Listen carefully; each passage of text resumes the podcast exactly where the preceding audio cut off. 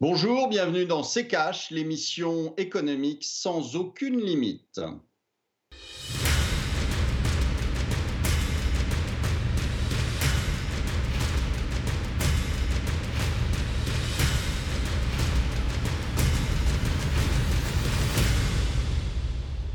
Bonjour, aujourd'hui nous allons vous parler des États-Unis face à la crise. Bonjour Estelle. Bonjour Olivier, bonjour à tous, bienvenue dans C'est Cash. Comme de nombreux pays, les États-Unis ont été frappés par le Covid-19. S'en sont suivies des manifestations massives antiracistes et contre les violences policières. Et si ces événements avaient redistribué les cartes sur la scène internationale, jusqu'à quel point les États-Unis ont été fragilisés par ces crises? Quel impact sur l'économie américaine? Ce sont les questions auxquelles on tentera de répondre dans cette émission.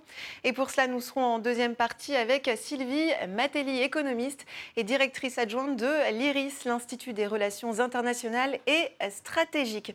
Mais d'abord, Olivier, on va commencer par un état des lieux. Où en sont les États-Unis? On fait le point avec le tiroir cash d'Antoine Vassas.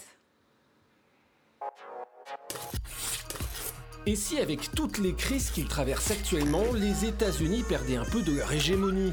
Si à l'image de ce que l'on a vécu après les deux guerres mondiales, le visage du monde était amené à changer il y a d'abord la pandémie. Selon les bilans officiels, les États-Unis sont le premier pays touché dans le monde. Il compte aujourd'hui plus de 2 millions de cas et près de 120 000 décès. Trump, tantôt alarmiste, tantôt trop rassurant, a été et continue d'être fortement critiqué pour sa gestion de l'épidémie. Les États-Unis paraissent donc affaiblis face à cette crise sanitaire en ayant échoué à endiguer la pandémie sur leur territoire pendant que de son côté, la Chine, même si son bilan officiel est bien souvent remis en cause, est allée jusqu'à apporter de l'aide aux pays les plus touchés, en Asie, au Moyen-Orient et même en Europe. Trump a également dû faire face à la montée des manifestations antiracistes sur le territoire américain, puis sur toute la planète, dressant le visage d'une Amérique où le racisme est toujours présent et ancré le contre-coup du soft power américain. Négatif ou positif, ce qui se passe là-bas finit par se globaliser. Et après un mandat de Trump et son fameux America First, autrement dit une Amérique moins tournée sur le monde et plus vers elle-même, une Amérique du repli sur soi, il ne serait pas étonnant si les crises perdurent, que les cartes de la géopolitique mondiale finissent par être rebattues. Olivier, on vient de le voir, les États-Unis sont traversés par plusieurs euh, secousses et tout cela à moins de quelques mois de l'élection présidentielle. Euh, vous, Olivier, quel regard vous portez sur la situation euh, des États-Unis que l'on vient d'évoquer dans le tiroir cash? La situation des États-Unis, ils sont, je vous rappelle, en période électorale. Donc, au mois de novembre, il va y avoir des élections présidentielles aux États-Unis. Et, donc, ils sont en mode on fait n'importe quoi sans aucune limite euh, pour pouvoir euh, gagner les élections. Donc vous avez 15 euh, tweets par jour de monsieur, de monsieur Trump, vous avez des annonces à droite et à gauche pour essayer de faire en sorte que les choses ne s'écroulent pas avant, juste avant les élections.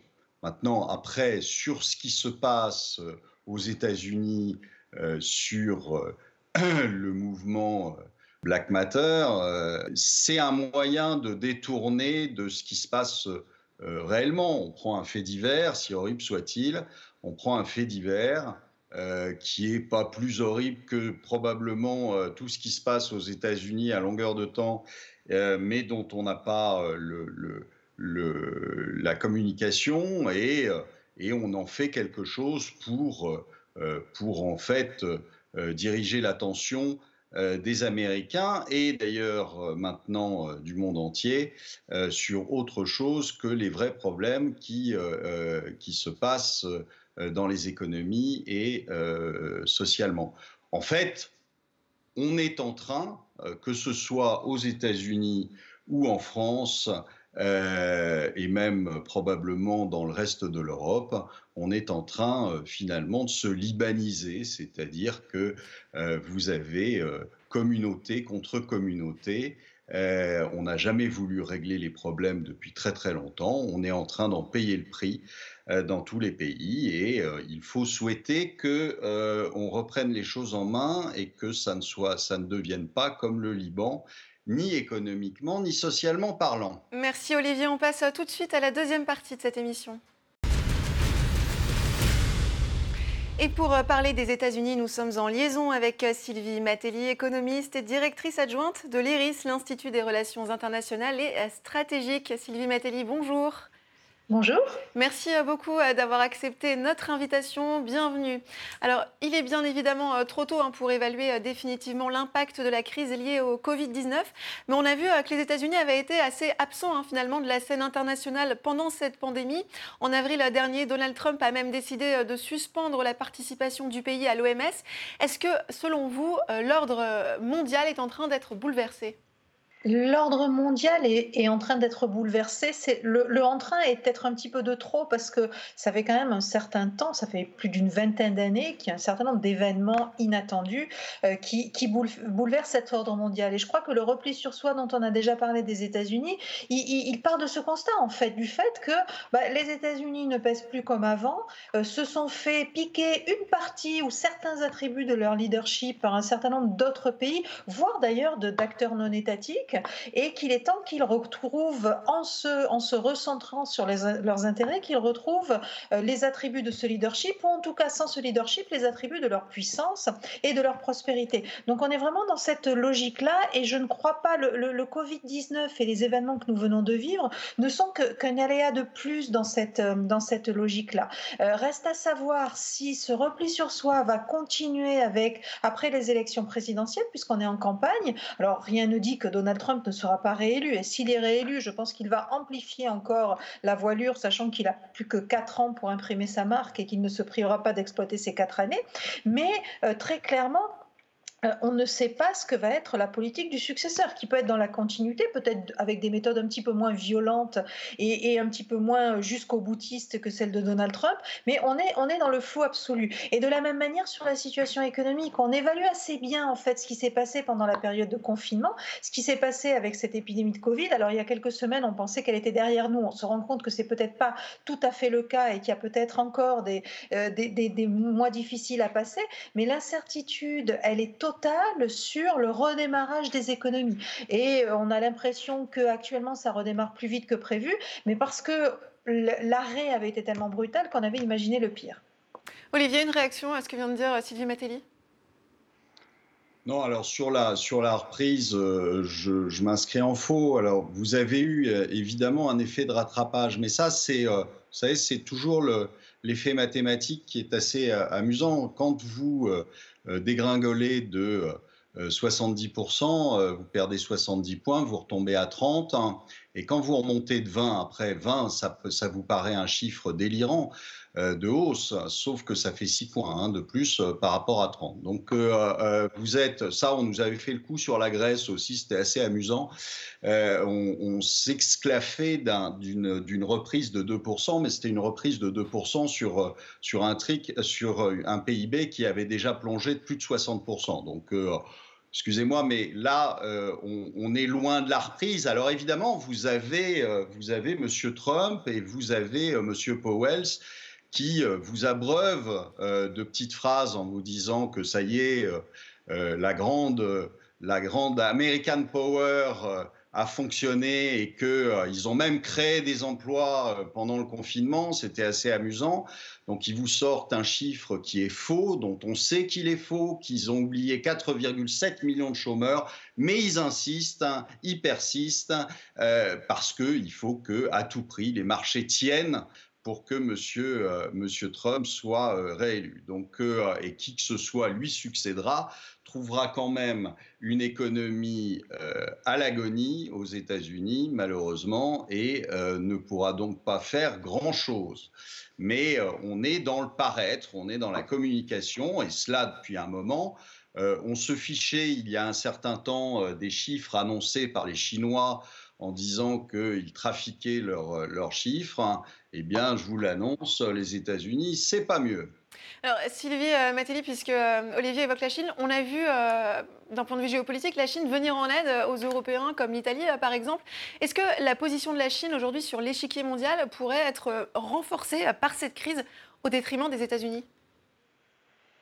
La, position de la Chine est renforcée, non pas par cette crise, mais elle est renforcée depuis plusieurs années par la croissance économique de la Chine. Euh, même si les chiffres sont truqués ou ont souvent été contestés, euh, il est indiscutable que la Chine est devenue en quelques années la deuxième puissance économique mondiale. Euh, en dix ans, elle est passée de la, huitième à la deuxième puissance économique du monde. Donc ça, c'est une réalité. Et en plus, avec une Chine qui, depuis l'arrivée au pouvoir de Xi Jinping, veut se repositionner et se projeter, ce qui est assez nouveau dans l'histoire économique et l'histoire politique de, ce pays. Donc ça, c'est une réalité. Reste à savoir à présent, ce qui, est, ce qui est certain, si on regarde contrairement à tout ce qui a été dit ces dernières années, ce qui est certain, c'est que les États-Unis ont largement profité de l'essor de la Chine. Et là aussi, même les autorités américaines et la politique de Trump aujourd'hui a contesté ça et, et sa guerre commerciale vient contester ça. Pourtant, quand vous regardez les statistiques, si l'économie américaine s'est redressée aussi rapidement après la crise de 2008, c'est en raison de sa politique monétaire expansionniste, dans le cas de la, de, Trump, de la politique budgétaire et des baisses d'impôts massives qu'il a organisées, mais aussi parce que la Chine porte l'économie euh, américaine et que bah, ce sont les deux moteurs de l'économie mondiale. Donc ça, c'est une réalité. Reste à savoir ce qu'il va sortir de cette pandémie. La Chine ne redémarre pas euh, beaucoup plus vite que les États-Unis. Les difficultés économiques sont réelles. On est face à des crises euh, qui, qui sont sans précédent dans l'histoire économique. Et donc, il est difficile de savoir si la Chine va bénéficier ou pas. Il y a effectivement des aspects euh, qui, qui, relèvent aussi de la communication et d'une certaine forme de communication de crise. Il y a des aspects qui ont servi les intérêts de la Chine et qui ont permis de positionner la Chine et, la mettre en, porte-à-faux par rapport à des États-Unis qui n'étaient pas très habiles dans leur communication de crise, c'est certain.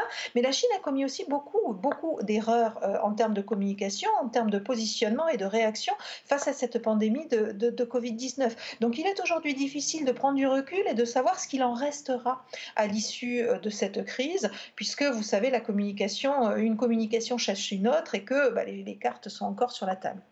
Olivier, la Chine, c'est un candidat crédible pour prendre la place de leader? Ça sera évidemment un candidat crédible. Maintenant, euh, je vous rappelle que euh, récemment, le NBER, qui est toujours en retard de, plusieurs années, mais là, pour le coup, il a, essayé de travailler un petit peu plus vite, nous a annoncé que euh, le, les États-Unis étaient en récession avant le confinement. Donc, on, a bien, on a bien quelque chose qui a été euh, le, Covid a été un déclencheur, a été un, détonateur, mais en aucun cas euh, n'est responsable euh, de la crise qui était là et qui était là depuis longtemps. On, l'a dit des milliers de fois, c'est pas en imprimant des billets que vous relancez une économie. donc, vous étiez en récession. Moi, je date la récession de la fin 2018, euh, début 2019 aux États-Unis. Euh, vous verrez qu'on y viendra petit à petit quand le NBER fera son boulot. Alors, avant de s'intéresser euh, aux conséquences de ces crises sur le plan national, Sylvie Matelli, quel avenir concrètement pour les États-Unis sur la scène internationale? Comment peuvent-ils, pour reprendre vos propos de tout à l'heure, retrouver les attributs de leur leadership? Si tant est qu'ils souhaitent retrouver les attributs de leur leadership, parce que dans l'histoire des États-Unis, ce leadership euh, américain est quand même l'exception plutôt que la règle. On a un pays qui, dans son histoire certes assez courte, a plutôt cherché à se protéger qu'à jouer, euh, euh, jouer sur la scène internationale. Donc reste à savoir s'il y a vraiment cette volonté. La politique étrangère n'est pas un sujet d'intérêt, pas un centre d'intérêt pour les Américains. C'est pas un sujet d'ailleurs de débat dans les campagnes électorales où ça vient très très tard dans la campagne. Donc on est, on est vraiment face à cette interrogation aujourd'hui de savoir s'il y a cette volonté. Ce qui est certain, c'est que les États-Unis sont très attachés à leur situation économique, qu'ils défendront leur place de première puissance mondiale, mais ça c'est un leadership économique, c'est pas un leadership politique ou la volonté de peser sur la scène internationale et qu'ils le défendront par tous les moyens. Euh, reste à savoir ce que seront ces moyens. Dans le cas de Donald Trump, on a vu que ça pouvait aller très très loin, guerre commerciale et au-delà peut-être. Euh, la question qui se pose également, c'est bah, que sera cette économie au sortir de cette pandémie, puisqu'on est encore dans cette pandémie. Et là encore, les, les, réactions américaines et les choix politiques américains seront d'autant plus violents que la crise sera forte. Merci à Sylvie Matéli. On marque une courte pause et on revient dans un instant.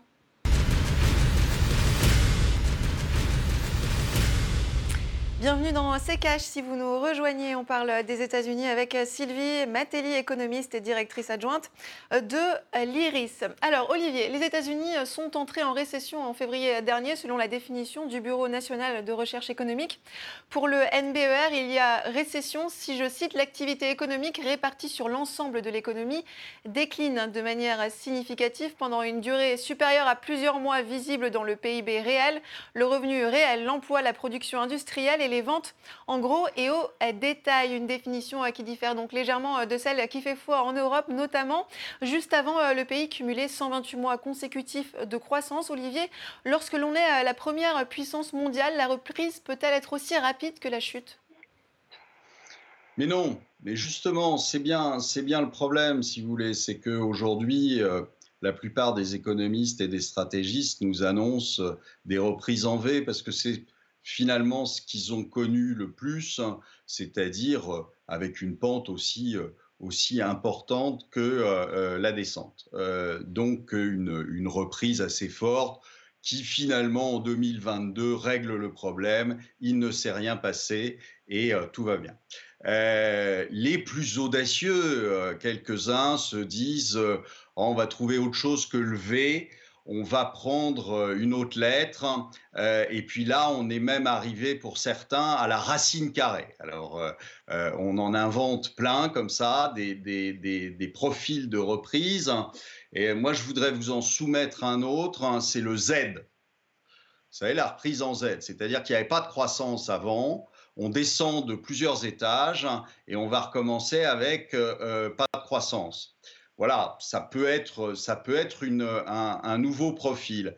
Ce qu'il faut vraiment se, dire, je pense que c'est, euh, on est à la fin d'un modèle.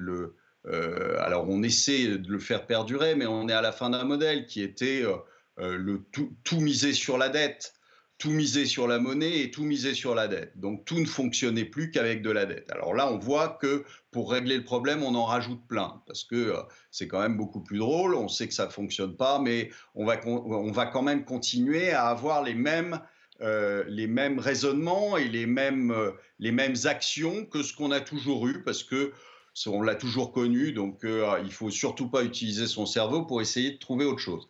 Euh, là, le problème, c'est que euh, on risque, avec cet impact Covid, de changer de modèle. Et, que le monde d'après soit, sans, mauvais jeu de mots, différent du monde d'avant, en espérant qu'il sera moins pire. Euh, que le monde d'avant, parce que sinon, euh, c'est pas drôle. Et là, euh, si c'est un autre modèle, vous risquez fort, en effet, d'avoir un profil en Z, c'est-à-dire vous ne reviendrez jamais à, au modèle d'avant. Vous ne reviendrez jamais sur les niveaux d'avant. Et donc, il faudra réinventer les choses. Sylvie Matélier, une réaction au propos d'Olivier? Oui, alors je, partage cette idée qu'effectivement on est dans un, on est au bout d'un modèle et qu'il faut, il faut passer à autre chose. Et, et, la question de la dette, la dette et la relance par la dette ou par la création monétaire, euh, c'est quelque chose qui a fonctionné systématiquement et c'est aussi pour ça qu'on se rabat sur ces cartes-là. Ça a fonctionné pourquoi? Ça a fonctionné au moins à court terme, c'est-à-dire à court terme, bah, reste à voir, il n'y a qu'à voir les États-Unis. Euh, quelques mois après des grosses crises économiques ou financières, l'économie repartait euh, et il y avait un semblant de croissance et en tout cas des créations d'emplois. Donc ça, c'est une certitude. Sauf qu'on le voit, euh, là où ça ne fonctionne pas, c'est que les dettes s'accumulent sans qu'on ait jamais aucun répit pour pouvoir les résoudre et que finalement la crise suivante arrive presque trop vite et qu'elle se, elle se, elle se multiplie et elle se succède de plus en plus rapidement. Donc là, c'est certain. La, question qui nous pousse aussi au changement de modèle, au-delà de cette dette, euh, c'est la question de la lutte contre le changement climatique. C'est-à-dire à un moment donné, on se rend compte qu'on est dans un modèle de gaspillage excessif de d'émissions et de pollution excessive et que ça n'est pas tenable, que ça a des effets pervers divers et variés. La pandémie nous questionne aussi sur la mondialisation et notre façon de vivre dans un monde d'interdépendance, d'échanges permanents, de d'échanges et de contacts permanents. Donc on a toutes ces questions qui sont posées ces derniers temps par un certain nombre d'événements auxquels on va devoir répondre. Ce qui est certain en tout cas, c'est que si on parie autant et si on essaie autant de relancer la croissance économique, c'est que fondamentalement, on sait, on sait pas faire sans croissance économique. Est-ce que moi la leçon que je tire de cette pandémie, on s'est aperçu qu'en confinant tout le monde, ben, on cassait la croissance, mais au fond on luttait contre les émissions de CO2 et on parvenait à lutter de manière quasi instantanée contre le changement climatique. Donc ce, que, ce qui est apparu très clairement, c'est que ben, on savait, on savait pas. Il y avait, on était sur deux mondes qui étaient radicalement opposés et que le passage d'un monde où la croissance est indispensable à un monde où la croissance sera beaucoup plus faible, ou en tout cas trouvée ailleurs, la redistribution sera différente, mais on protégera, on préservera mieux euh, l'environnement et ce qu'on a autour de nous, euh, et, quelque part une, utopie, et qu'on n'a pas trouvé pour l'instant les moyens et les, mesures pour y parvenir.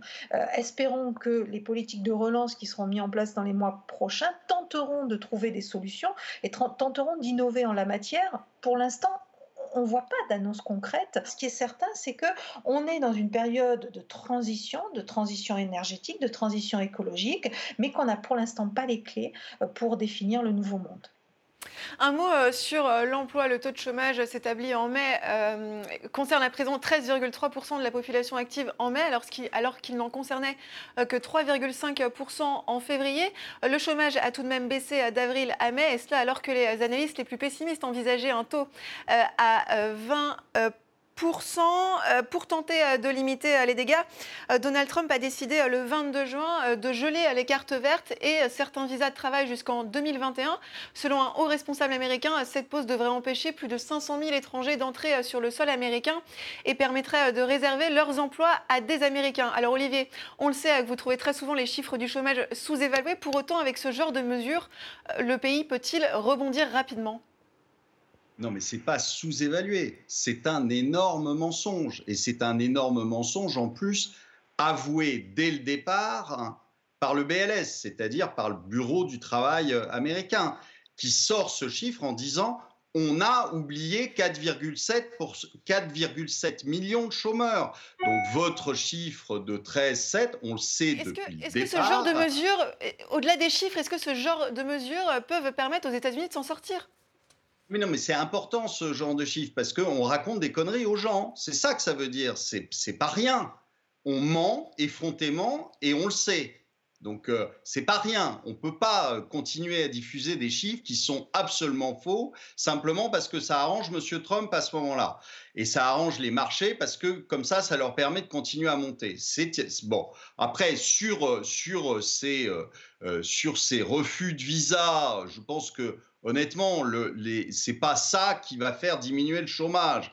Faut pas rêver. Euh, arrêtons un petit peu de de euh, C'est de la com, ça. C'est de la com. On va euh, dire on va fermer les frontières et comme ça, il n'y aura pas d'immigration clandestine et ça viendra pas rentrer dans le chiffre du chômage. C'est se foutre de la gueule du monde. C'est vraiment se foutre de la gueule du monde. Et ça, vous l'avez aujourd'hui, malheureusement, dans tous les pays. C'est-à-dire qu'on vous annonce des choses qui sont parfaitement fausses en vous montant, en vous regardant droit dans les yeux et en prenant les gens pour des cons. Sylvie voilà. vous pensez que c'est de la com aussi? Est-ce que c'est euh, un moyen aussi pour Trump, qui est euh, en campagne, d'utiliser euh, certains leviers qui avaient séduit son électorat en 2016 tout à fait. Et c'est clairement, de la communication. Clairement, ce sont clairement des effets d'annonce euh, qui n'ont absolument aucune efficacité parce que bah, les populations, euh, les, populations immigrées aux États-Unis, les étrangers qui viennent bosser aux États-Unis viennent bosser dans des secteurs où aucun Américain ne veut travailler.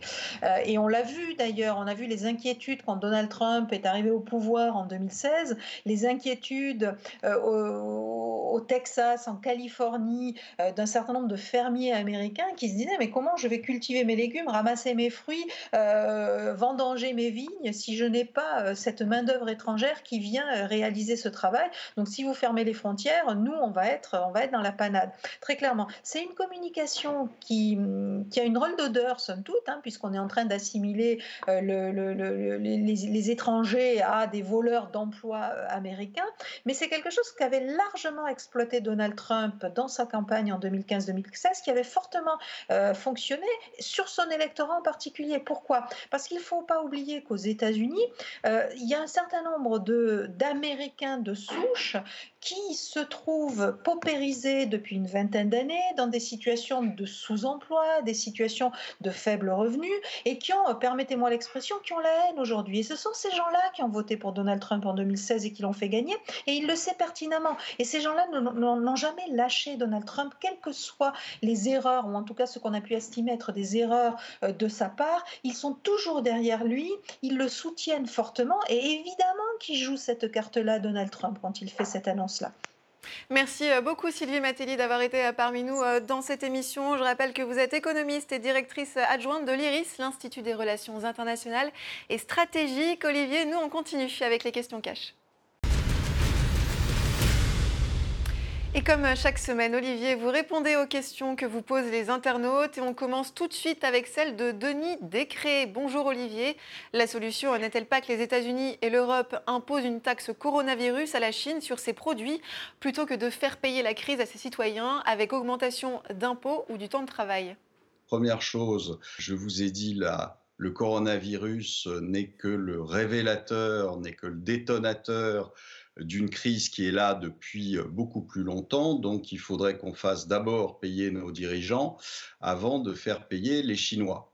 Euh, donc euh, voilà, donc c'est un peu, c'est un peu ridicule. La mauvaise gestion de, des différents pays fait que on pourrait demander, avant de demander des, des taxes en Chine, demander des comptes à ceux qui nous ont mis dans cette panade. Et ceux qui nous ont mis dans cette panade, ce sont nos dirigeants, ce ne sont pas les Chinois.